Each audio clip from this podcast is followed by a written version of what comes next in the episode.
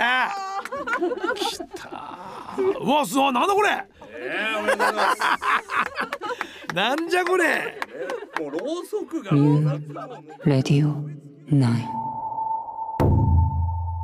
ウラジアン。いやー。ということでね萌えシャンドンがあるよ。テーブルには。シャンパンだって。はい乾杯。うーんハッピーバースデー。うん。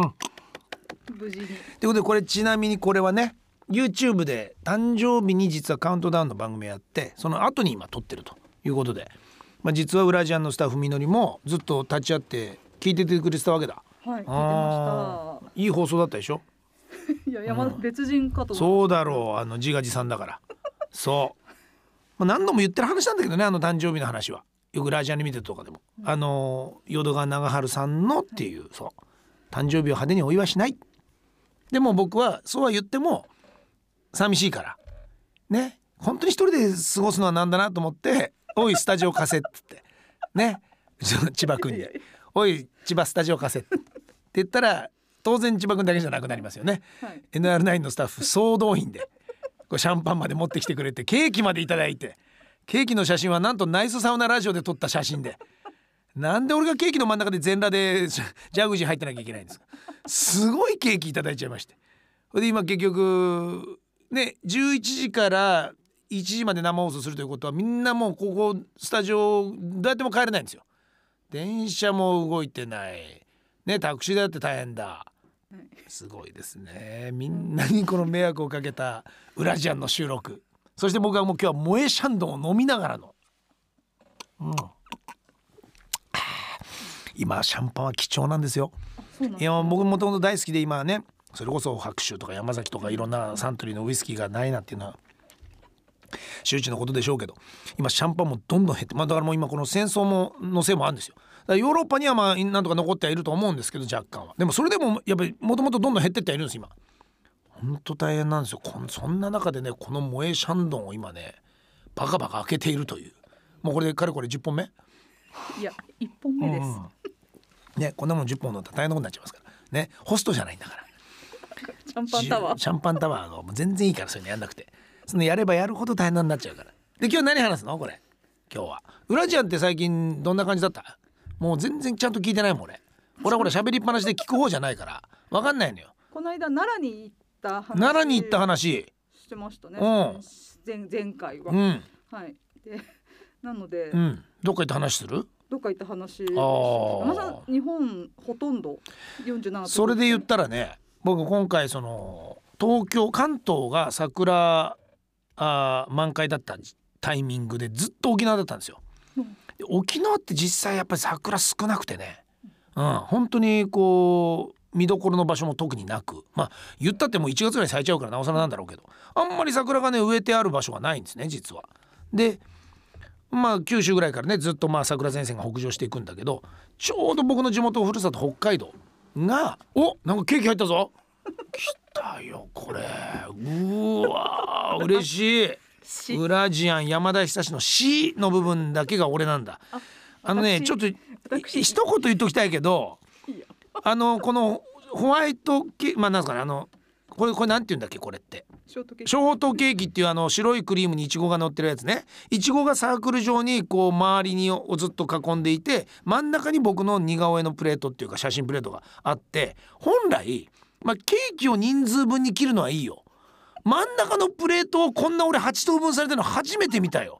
山田久志の俺は死しかなくてなんなら実りの方に山があるし誰かがダヒだしお前これなんかウラジアンで前に言ったデジャブじゃんこれ。山とダヒとサシじゃんこれ。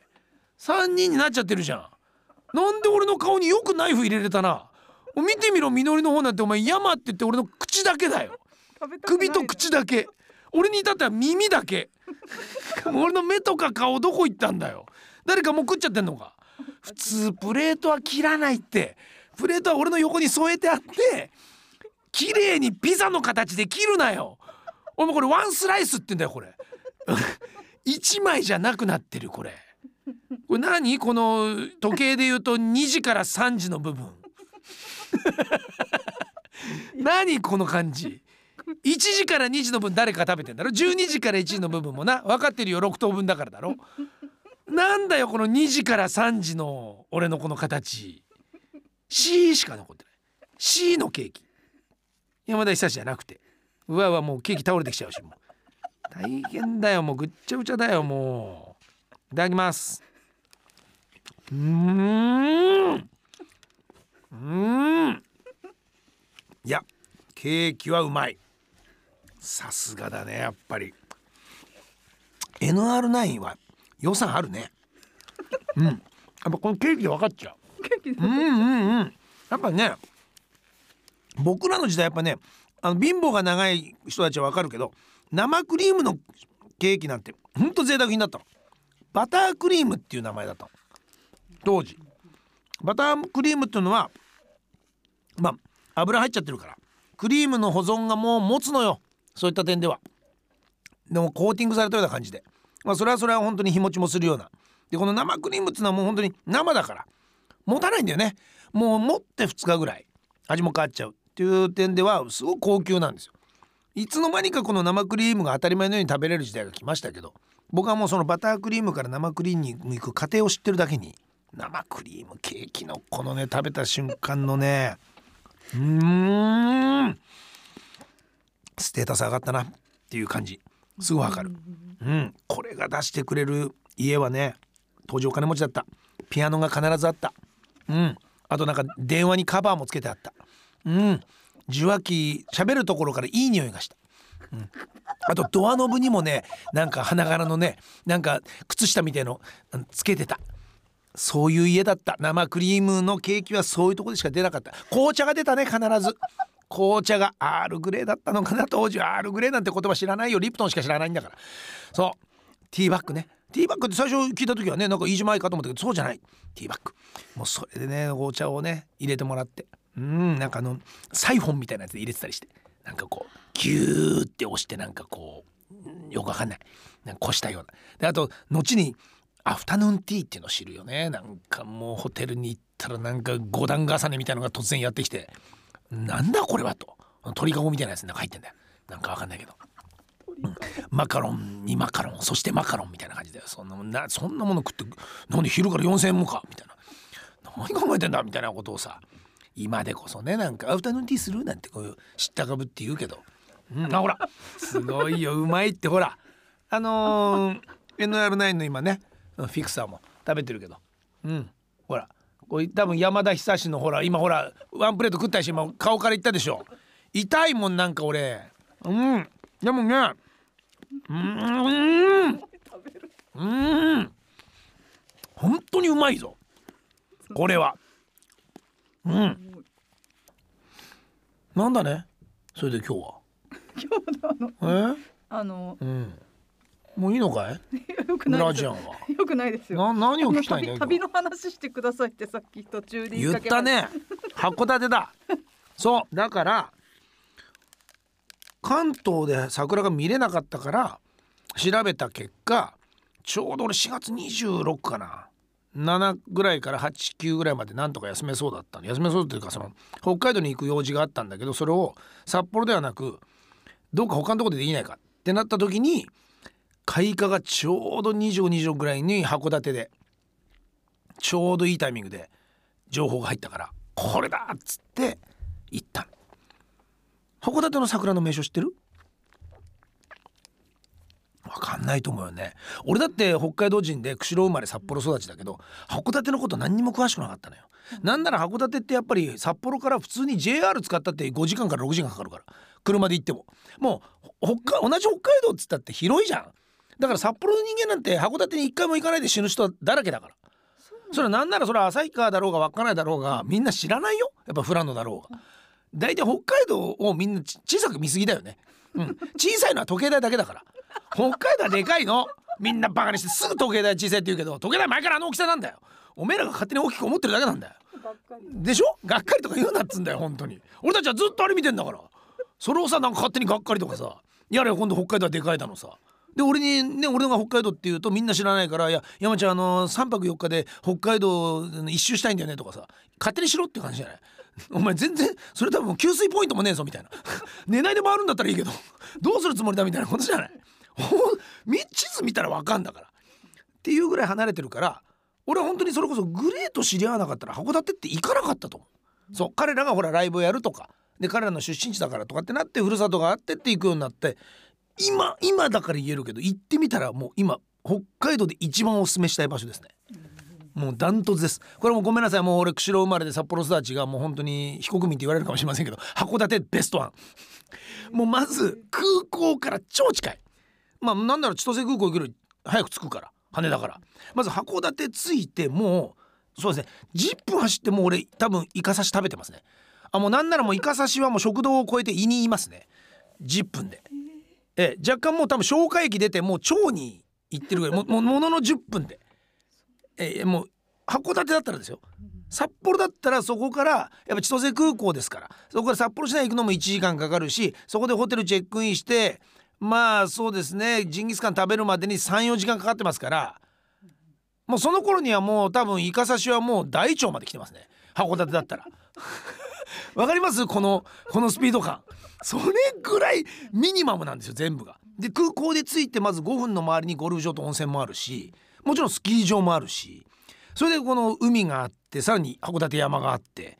ほんであの市電も走ってますからサンフランシスコみたいなんですよもう景色でいうと。もうねこの今コロナ禍で海外旅行とか行けない皆さんにはぜひ函館をおすすめする。でしかも港町ですからもともとヨーロッパの文化も入ってきてるので洋館が立ち並んでるでしょ？あのほらそれこそあのねトシちゃんと松田聖子さんが手をつのグリコのねポッキーのあの CM でおなじみなあの CM でよく使われるあのシーンがそのまま残ってますからね。もうでトラのトラスピットの教会のあのクッキーがあったりだとかほらもう名物だと函館のカレーだとかほらね五島県の。すっごいんですよ文化がもう入り混じってて。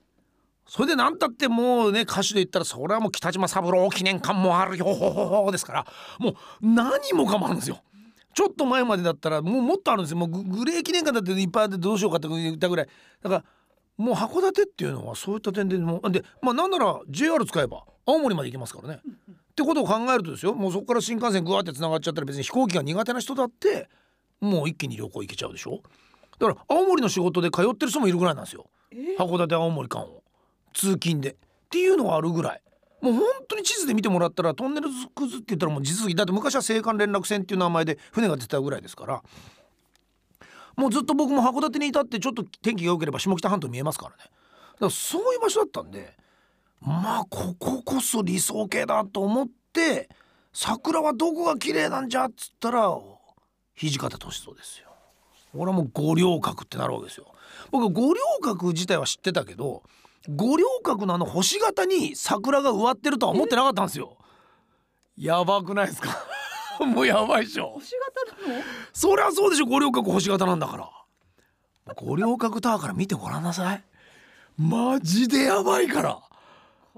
でしかもごい星型でジョギングコースになってるんで。なかなかないいねマラソンコースですよ。結果ぐるっと回るより距離稼ぎますからすげえ面白い。いい子それをねずっと朝ジョギングもしてで上からも見て帰ってまいりました。山田久志最高の今年の2022花見ベストワン。もうこれ以上ない。ここ超えないと思う。もちろんね同じように函館山にあ函館公園ってのもあってそこも綺麗だった。もう両方見たんだけど。